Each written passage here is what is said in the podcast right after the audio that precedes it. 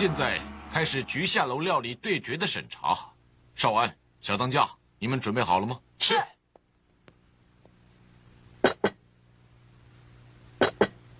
啊！四川麻婆豆腐讲究麻、辣、色、香、烫五味一体。我现在问你们两位，魔幻麻婆豆腐它最重要的关键第六味是什么？就是就是就是苏。那小子，原来少安也发现了。很好。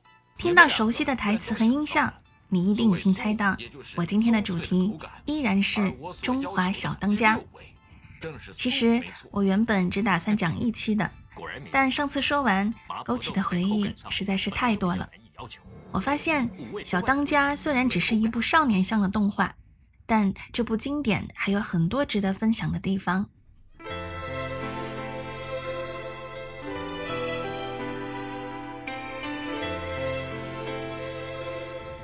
小当家的一切想象都是华丽的，有闪亮的美食、神秘的料理派系，厨师们爆发时身后还发光，像燃烧的小宇宙。就连厨具也有灵性，七星刀转龙壶，让食材立刻变得新鲜，让酱汁立刻成熟。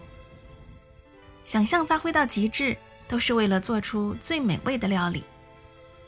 不过啊。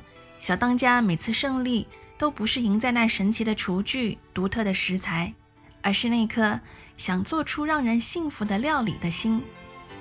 就像他说：“所谓料理，是引领人们走向幸福的指标。”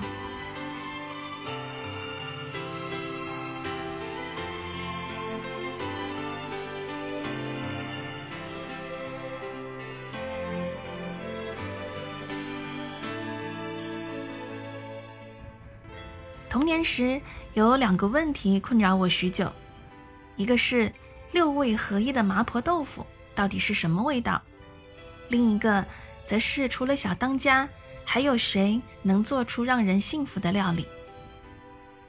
初中的时候，我找到了答案：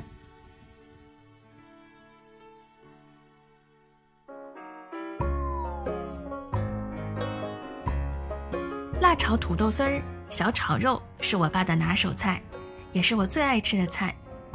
热辣的小米椒，肥瘦相间的肉片儿，在大油大火里爆炒出锅，色香味俱全。每次端上来，我都能多干一碗饭。不过，这么油盐俱全的菜是我初中以后才有的。常常听我节目的小伙伴大概还记得，小时候为了我的健康，我家的菜总是少油淡盐。吃起来，嗯，就比较寡淡。总而言之吧，秉持着家里更健康这个原则，我很少很少在外面吃饭。为了不让我嘴馋，爸爸还经常会做一两左右的葱油拌面、猪肉包子等给我当宵夜。那时候我特别爱吃过桥米线，我爸就学了一整套在家做。瘦肉片儿、鱿鱼花、火腿、豌豆尖儿、玉兰片，一样样的用小碟子装好，非常的有仪式感。而且用土鸡熬好高汤后，他总会把装汤的大碗放在蒸笼屉子里保温，这样我随时想吃，端出来的汤总是热乎乎的。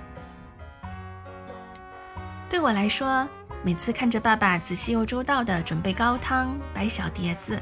我就觉得，那碗不辣、有点淡的过桥米线，依然比外面任何一家店里的都好吃。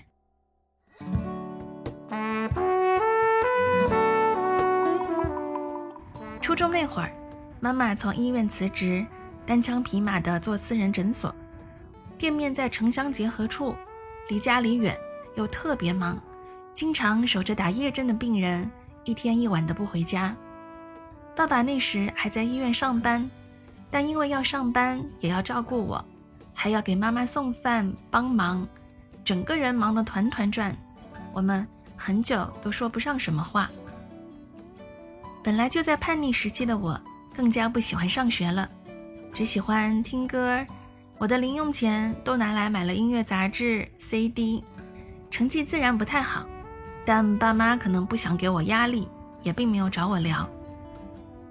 结果我更觉得自己不受关注，完全没有想到爸爸妈妈有多辛苦，只觉得他们离我特别远，也不关心我，所以我更是什么都不愿意跟他们说。有几次跟我爸说话，语气都不大好。有一个周六的中午，平时一整天都在诊所忙碌的爸妈回了家，扎进厨房里忙碌。我发现的时候，鸡汤已经发出浓郁芬芳的香气，爸爸正仔细地切着小葱和豆皮儿。他们在做过桥米线。其实，自从妈妈开诊所，爸爸就再也没有做过这种费时费力的东西了。我们三人也很久没有中午一起吃饭了。他们弄得特别仔细，一样一样的端上桌。爸爸看到我的表情，解释说，突然想回来给我煮点热乎的，还笑着说，汤里加了姜丝，让我多喝一点。我以为他们休息，结果吃完又忙忙碌碌的收拾东西往诊所走。临出门前。妈妈突然轻轻地说：“有什么事情可以随时跟他讲，他们也会一直支持我。”我还没有反应过来，我爸就说：“厨房里还有高汤和配料，下午饿了直接煮一下，捞汤里就能吃。”我愣愣地看他们出门，走进厨房一看，果然蒸笼里放着一碗汤，冰箱里是一个个的小碟子。用保鲜膜盖着所有的配料。当时我心里有种奇异的感觉，并不是说有多么的感动，就像是忽然发现了一件事，一件之前被我忽略的很暖的小事。因为那天的过桥米线，我知道爸爸妈妈很忙，但他们离我并不远，就像亲人之间的心，远近之间。不过就是一个转念。